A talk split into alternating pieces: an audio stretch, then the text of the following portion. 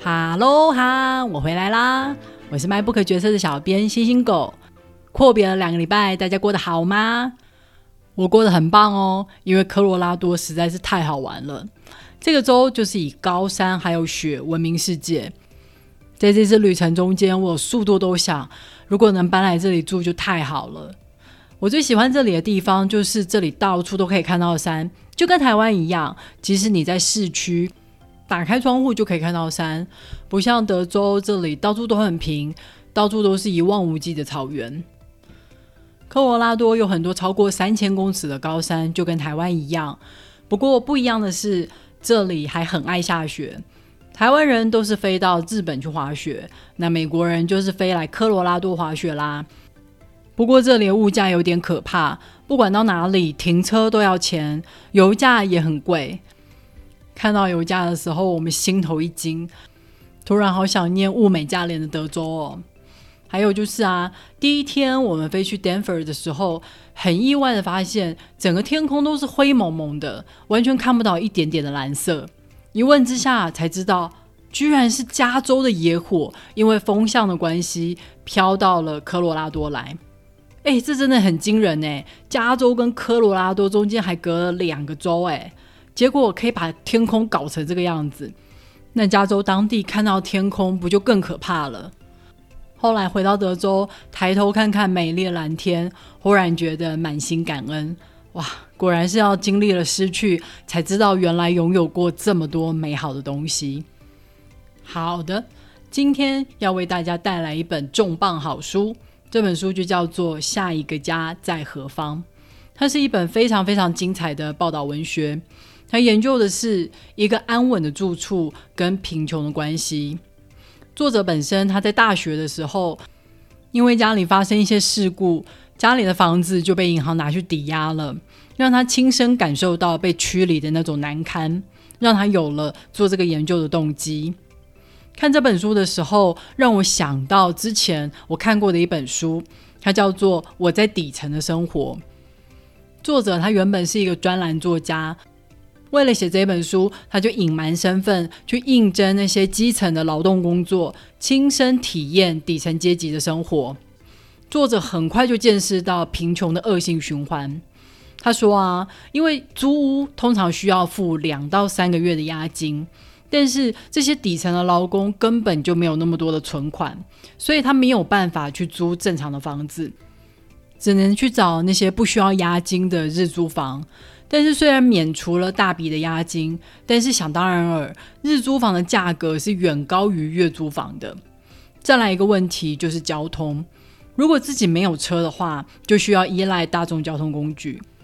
但是美国的大众交通可不像台湾这么方便，这样一来，他们租屋地点与工作地点就会受到限制。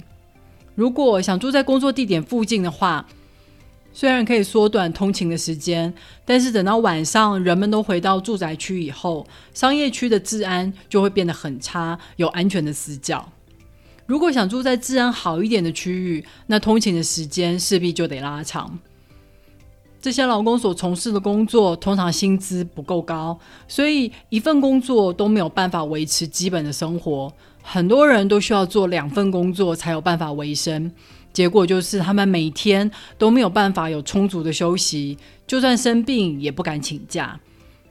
作者还说，他发现这些工作不仅影响他的健康，还影响了他的心理。他原本是一个会对不公平的现象、不尊重人的雇主感到生气的人，他会试图去争取权利。但是在卧底几个月之后，他发现自己的心态开始改变了。他开始把卑躬屈膝、随时被人忽视的日常视为是理所当然，因为大部分的人都觉得这些基层劳动的工作没有技术含量，谁来做都可以，所以他没有可能因为做得好而被称赞，只有可能在他出错的时候被老板钉在墙上，甚至丢掉了工作。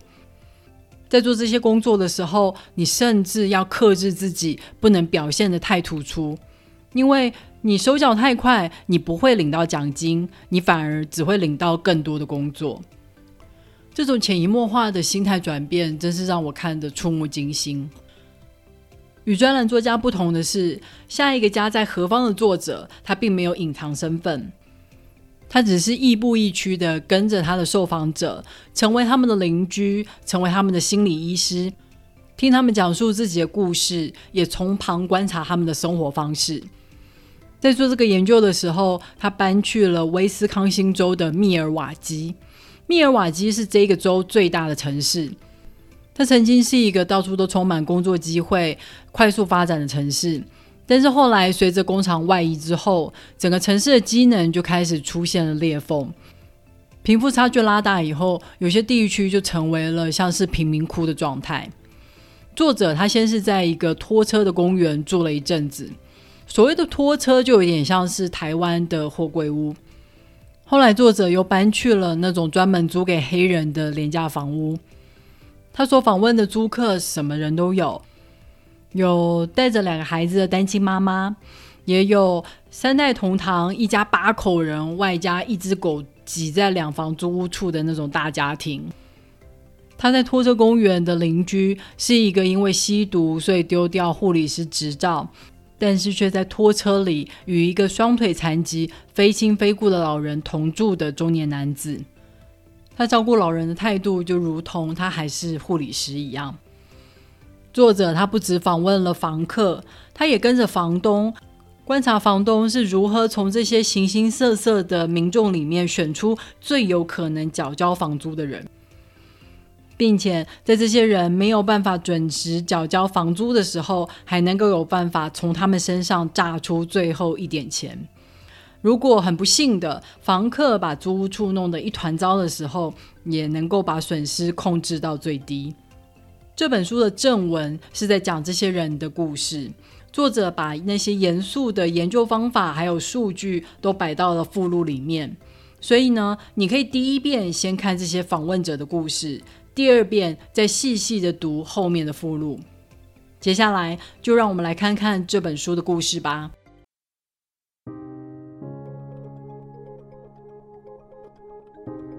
从作者访问的故事里面，我们可以看到一个人下坠的过程。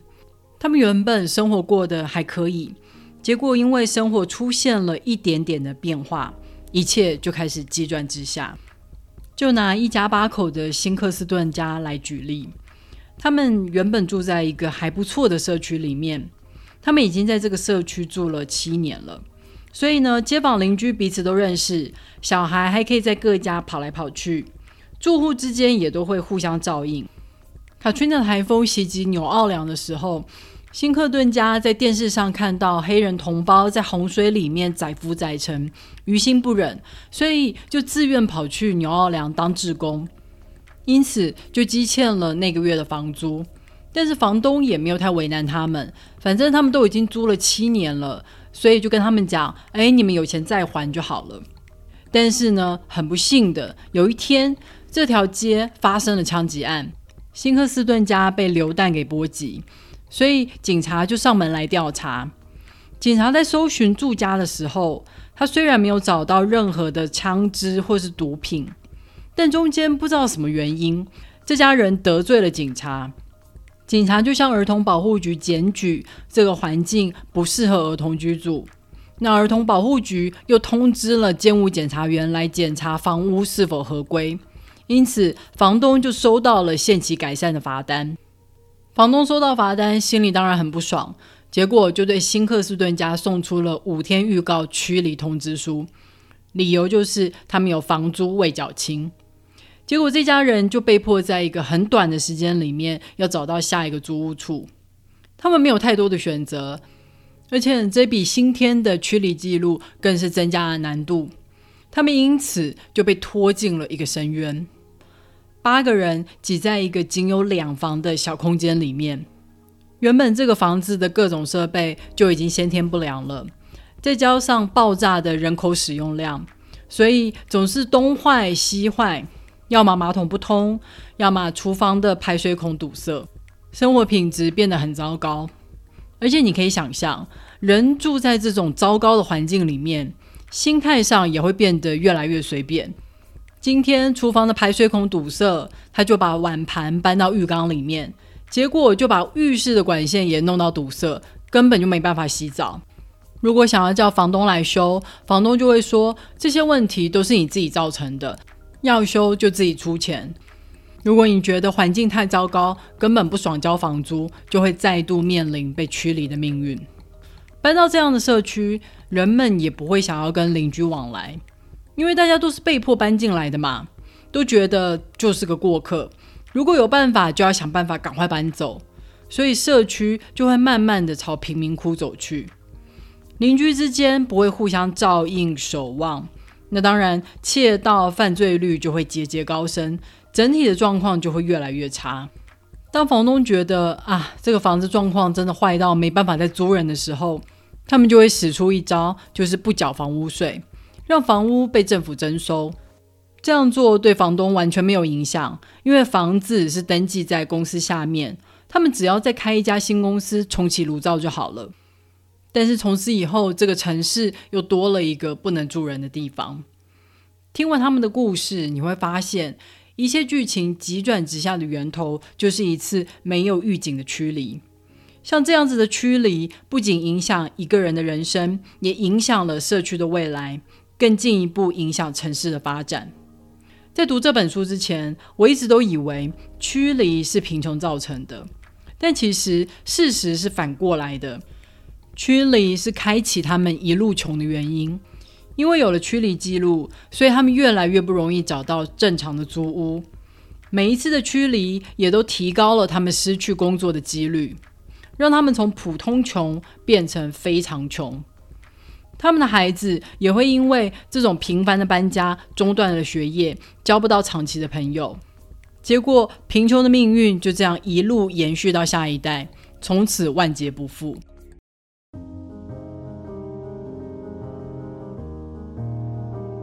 我们之前在《成功的反思》这本书里面就有提到，现在的社会文化让我们相信，努力就会有收获，成功就会有钱。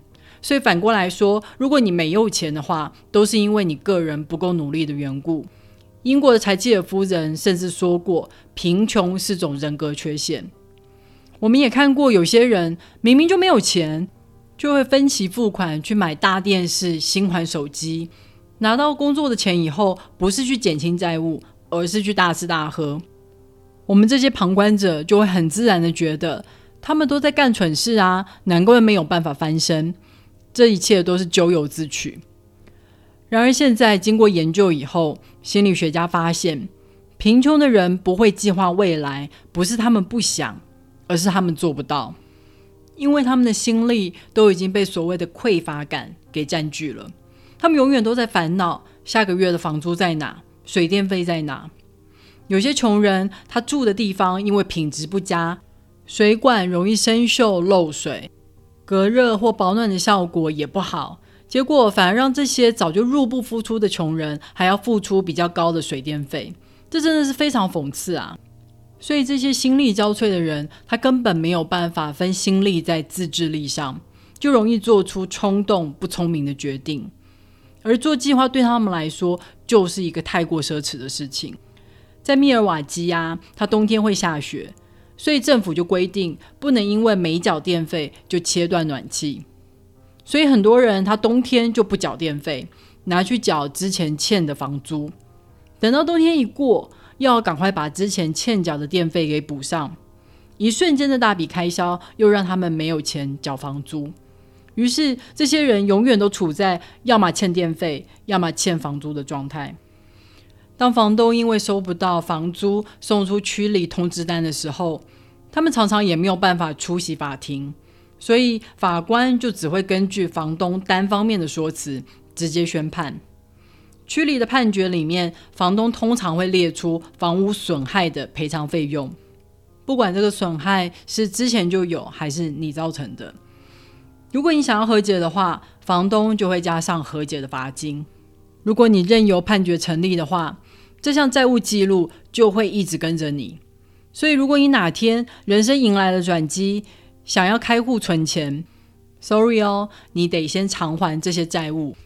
还有，别忘了这些债务还会再加上这些年来累积下来的法定利息。偿还到这些债务，你才有机会人生重开机。这样听下来，你还会想努力吗？根本就一点机会都没有了嘛！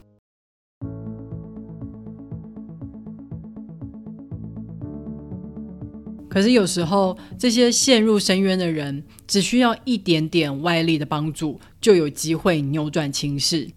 住在拖车公园里面的史考特，他原本有护理师执照，是个非常标准的中产阶级。但是在一次脊椎受伤之后，医师开给他了有鸦片成分的止痛药，他就开始渐渐离不开了这类药物。当他再也拿不到医师的处方签的时候，他就开始偷看护病人的药，当然最后就是被吊销了护理师执照。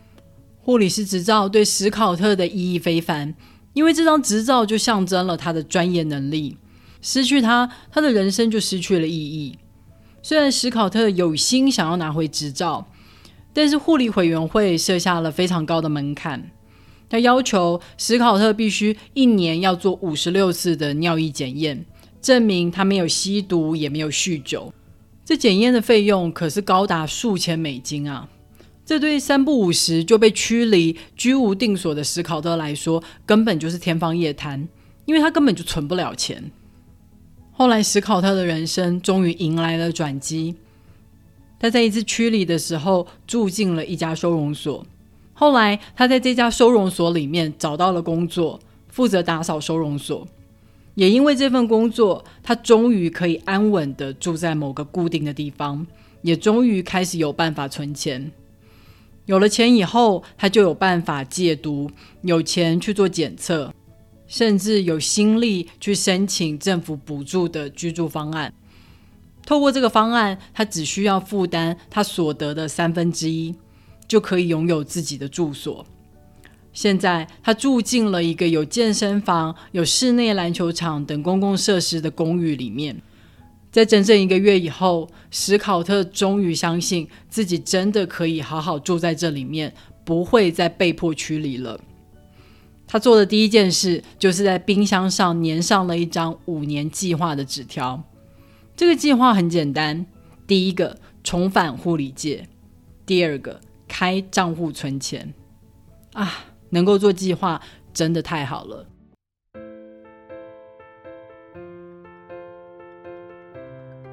好啦，下一个家在何方这本书就介绍到这里了。这几年我们常常在讲居住正义，为什么我们需要追求居住正义呢？因为如果连住的地方都没有的话，那么其他的计划就会像盖在流沙上面，随时都有可能灰飞烟灭。在这本书里面，受访的房东自己其实也承认，这些租给弱势族群的房子，反而是带给他们最大利润的地方，因为他们知道这些租客没有太多的选择，所以房东也不用花钱去维护房子的品质，反正他们知道，就算屋况再差，还是租得出去，所以最需要帮助的族群，反而遭受到了最大的剥削。书中还提到一种状况，会把弱势族群逼入了困境，就是所谓的社会秩序维护法，或是公寓大厦管理条例。在这些法条里面，会去规范，如果住处时常接到投诉，就可以依法要求屋主改善，甚至在情节严重的时候，可以要求屋主搬离。而如果今天是房东，他发现租屋处被人投诉的时候，常常第一个反应就是请租客离开，这样最简单嘛？你可以想象得到什么状况最容易被投诉吗？就是噪音嘛。有时候噪音的来源是来自于家暴，结果这些受到家暴的妇女不仅不敢报警，甚至不敢发出声音，免得警察上门被房东驱离，落得无家可归的下场。这实在让我感到非常非常的感慨。其实政府不是没有心解决这个问题，只不过这个问题解决起来并不容易。举例来说，政府提出的一种解方就是社会住宅，但是有的时候社会住宅却会因为建物的品质不佳，有能力搬离的住户都纷纷离开，所以剩下的住户就是弱势中的弱势。还有的时候，社会住宅是租金过高。反而失去了帮助弱势的初衷。另外一个方法是政府去补助人民的租金，让民众不用为了住的花费就占掉了薪水的一大部分。但这种补助往往最后的结果就是租金节节高升，反而是让全民的税金去增加房东的收入，真的是很困难呐。我记得我之前在台北租屋的时候，真的是看了不少的鬼屋，有的是里面一扇对外窗都没有的。或是有的窗户就紧邻着隔壁栋的墙壁，你就算开窗了，光也透不进来。后来没办法，只好提高租金的预算，才有办法找到相对可以住的环境。住在这样的环境里面，你才会觉得，嗯，这样才是活得像个人，工作赚钱是有价值的。希望大家都有个安稳的地方可以生活哦。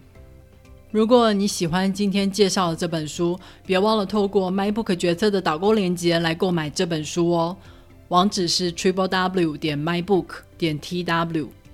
也别忘了在 Apple Podcast、Spotify、First Story 或是 YouTube 上面订阅 MyBook 决策。你的订阅跟留言就是对我最好的动力。好啦，让我们下个礼拜再会喽，拜拜。